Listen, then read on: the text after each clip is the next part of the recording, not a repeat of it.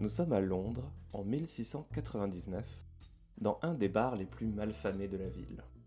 Sous un épais manteau, Isaac Newton rentre dans la taverne d'un pas décidé. Il n'est pas là pour chercher des pommes.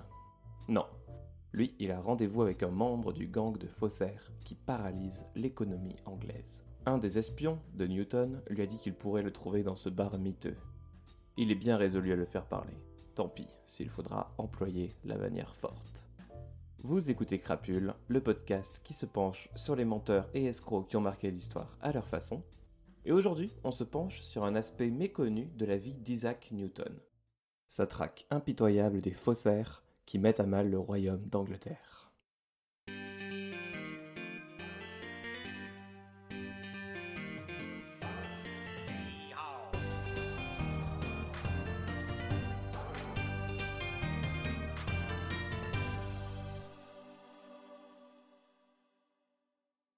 L'Angleterre est au milieu d'une guerre assez coûteuse avec la France et est en plein débâcle économique. La monnaie est instable et la situation économique pourrait bien leur faire perdre la guerre. La cause principale?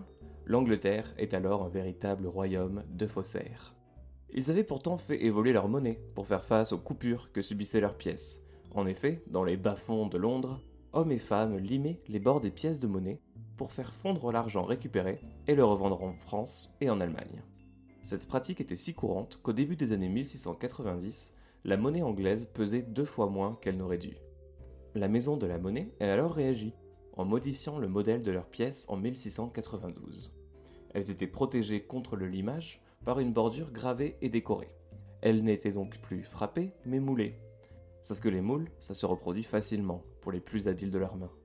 L'Angleterre se retrouve alors face à un vrai raz-de-marée de fausses pièces circulant sur le pays. Charles Montagu, le chancelier de l'échiquier, écrit alors aux hommes les plus intelligents d'Angleterre pour leur demander de l'aide. Isaac Newton avait déjà un statut de célébrité nationale, après la publication des principes mathématiques de la philosophie naturelle, où il expose sa théorie de l'attraction universelle. Après un mandat au Parlement britannique, Isaac traverse une mauvaise passe. Frustré par ses travaux sur l'alchimie qui n'aboutissent pas, et déplorant l'épuisement de sa capacité d'invention, il cherche à quitter Cambridge. Il va donc répondre à l'appel à l'aide du secrétaire et est nommé directeur de la Maison de la Monnaie. C'était censé être une fonction de plaisance, lui assurant surtout une bonne pension, mais Isaac voit les choses différemment et va prendre son rôle très au sérieux. Après plusieurs mois d'acclimatation à Londres et d'apprentissage des rouages politiques de la capitale, il s'est donné une mission briser l'emprise des faussaires sur le royaume. Newton estime alors que 20% des pièces en circulation sont contrefaites. La contrefaçon était alors considérée comme une haute trahison. Les faussaires condamnés étaient pendus, tirés et écartelés. Sauf les femmes, qui elles étaient brûlées. Parce que vous comprenez, le balancement d'une femme au bout d'une corde, c'est plutôt obscène. Mais Newton n'est pas le seul à s'intéresser à la lutte contre les faussaires. Alors qu'il prend ses marques dans ses nouvelles fonctions, un certain William Challoner publie ses propositions au Parlement pour l'adoption de lois visant à prévenir la contrefaçon et démasquer les faussaires. William va même s'adresser directement en février 1696 au Conseil privé et à Charles Montagu pour se faire entendre sur l'état déplorable de la Maison de la Monnaie, qui selon lui était à l'origine de l'économie instable qui paralysait le royaume. Il est alors convoqué devant les lords pour être interrogé sur ces allégations et il va accuser directement la maison de la monnaie de pratiques illégales, comme la fabrication de fausses pièces et de corruption, dont l'envoi aux faussaires des moules utilisés pour fabriquer les pièces. Toujours selon William, tous ces problèmes étaient dus au fait que la maison de la monnaie ne disposait pas d'un agent compétent dans tous les domaines du monnayage pour la superviser. Et c'était donc lui, William Challoner, qui devait s'en occuper. Et pour prouver ses compétences, il suggère qu'une rainure soit creusée dans les bords des pièces pour empêcher sa copie par moulage, et que le relief de Sa Majesté sur la face des pièces soit imprimé de telle sorte que seules les presses les plus lourdes peuvent les fabriquer. Le président de la commission va alors ordonner à Newton de fournir à William les outils dont il a besoin pour démontrer ses suggestions. Newton refuse catégoriquement. S'il prête ses outils à Challoner, il aurait dû inclure la machine à tailler les bords, machine que Newton a juré de ne jamais révéler. Non, au lieu de cela, Newton va effectuer lui-même des expériences qui montrent que les changements proposés par William sont irréalisables. et il va en informer la commission. Mais malgré les preuves de Newton, la Chambre des Lords insiste que des preuves indéniables ont été données et présentées par Mr. William Challoner qu'il existe un moyen plus efficace, plus sûr et avec très peu de frais d'empêcher la fonte ou la contrefaçon de la monnaie. Isaac Newton, là, il écume de rage. Il sait qu'il fait du bon travail, et là, un mec sorti de nulle part, qui en a clairement après son job, vient l'accuser d'incompétence, voire de corruption, et en plus se met les politiques dans la poche. Ce qu'il y a une chose à savoir sur Isaac Newton, c'est qu'il a un caractère de cochon, et qu'il est très rancunier. Vous n'avez qu'à demander à Robert Hooke, autre scientifique brillant de l'Angleterre du XVIIe siècle, que l'on surnommait le Léonard de Vinci anglais. Mais si son nom ne vous dit rien, c'est parce que suite à des désaccords avec Newton, ce dernier a tout fait pour le faire disparaître de l'histoire. Et voilà qu'une nouvelle personne venait lui mettre des bâtons dans les roues. Et puis d'abord, d'où il sort ce William Challoner? Revenons quelques années en arrière. William Challoner est né dans le Warwickshire en 1650, dans une famille modeste. Ses parents ont beaucoup de mal à le contrôler et l'envoient en apprentissage chez un fabricant de clous à Birmingham, ville aussi réputée pour la fabrication de monnaie. Et plutôt que les clous, Challoner va s'intéresser à la monnaie, et surtout à sa contrefaçon. Dans les années 1680, William se rend à Londres à pied pour tenter de trouver du travail. Mais le système restrictif des guildes d'artisans dans la capitale ne rend pas facile sa recherche d'emploi. Il a donc été forcé de trouver un autre emploi et s'est improvisé médium, vendant de faux remèdes miracles, racontant de fausses prédictions et localisant des biens volés.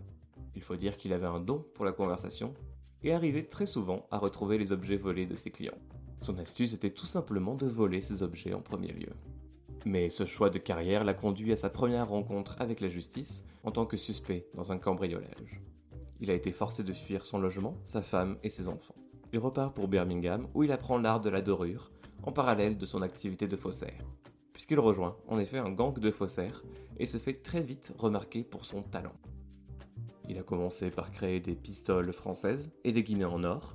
Il s'enrichit assez vite, s'habille comme un vrai gentleman, parade dans les plus belles calèches et s'achète une maison dans la campagne du Surrey où le bruit de ses machines à frapper la monnaie passe inaperçu. En 1693, William commence à se lancer dans des escroqueries plus ambitieuses. Sa stratégie est simple. Il lance des conspirations, recrute des complices, puis dénonce ses nouveaux complices aux autorités pour empocher une récompense. Par exemple, il a une fois payé quatre sympathisants jacobites pour qu'ils impriment des copies de la récente déclaration de Jacques II dénonçant le roi Guillaume. Lorsque les hommes lui ont remis les copies de la déclaration qu'il avait commandée, William les attendait avec la police. Les hommes ont été exécutés et William a empoché une jolie récompense de 1000 livres sterling. Et ce genre de magouille, ça permet aussi à William d'acquérir une certaine respectabilité et lui donne de nombreux contacts au sein du gouvernement. Alors plutôt confiant, William décide de tenter de rendre son activité de frappe de monnaie légitime et commence à faire circuler des pamphlets dénonçant l'état de la maison de la monnaie et proposant tout simplement d'en prendre le contrôle. Ce qui nous amène donc à sa première rencontre avec Newton. William était déjà dans son radar, mais l'affaire était devenue bien plus personnelle. Isaac n'a alors plus qu'une idée en tête, faire pendre William Challoner pour ses crimes. Et il passe alors en mode enquêteur. Et le Isaac Newton détective est bien plus proche de Dirty Harry que de Sherlock Holmes. Beaucoup de monde suspecte les activités criminelles de William Challoner. Mais dès qu'il a affaire à la justice, William s'en sort en dénonçant ses complices et collègues. Newton parvient à arrêter William une première fois, pour contrefaçon, en septembre 1697.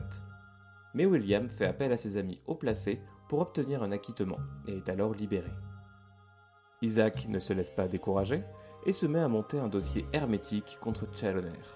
Il lui faut des preuves et des témoins contre William pour pouvoir le mettre derrière les barreaux pour de bon. Isaac va alors travailler sans relâche pendant deux ans, de 1698 à 1699, pour recueillir tous les éléments nécessaires pour mettre fin à l'entreprise de Challoner. Il va poursuivre Challoner et d'autres faussaires avec patience et précision, employant un large réseau d'espions à travers Londres. Il va même jusqu'à se déguiser en habitué des bars les plus pourris de Londres pour recueillir lui-même une grande partie de ses preuves. Il prend son temps, infiltre les gangs et fait pression sur les témoins. Il va mener personnellement plus de 100 contre-interrogatoires de témoins, d'informateurs et de suspects, lui permettant d'arrêter 28 faussaires au passage. et il obtient les aveux dont il a besoin. Il n'a légalement pas le droit de recourir à la torture, mais certains historiens s'interrogent sur les moyens employés par Newton, puisque le scientifique lui-même ordonnera par la suite la destruction de tous les rapports d'interrogation. Newton arrête un bras droit de Challoner, John Pierce, et le fait amener à la maison de la monnaie. Les preuves contre lui n'étant que spéculatives, Newton le relâche pour sous condition qu'il continue de l'informer sur Challoner. Mais William et son gang apprennent à propos du voyage de Pierce à la Tour de Londres et vont le faire arrêter pour contrefaçon. Pendant ce jeu du chat et de la souris entre Newton et William, ce dernier continue son petit business. La Banque d'Angleterre avait alors commencé à imprimer des billets de 100 livres sterling sur un papier spécial à motif distinctif. William parvient à trouver sa propre source de papier et commence à imprimer ses propres billets. En fait, il a même réussi à garder les bénéfices de ses contrefaçons et une récompense de 200 livres sterling en plus lorsqu'il a profité de l'occasion pour dénoncer son ancien associé Aubrey Price comme faussaire de chèques. Bien que la technique utilisée par Price a été conçue par William lui-même, sa dernière a été pendue alors que William a été récompensé.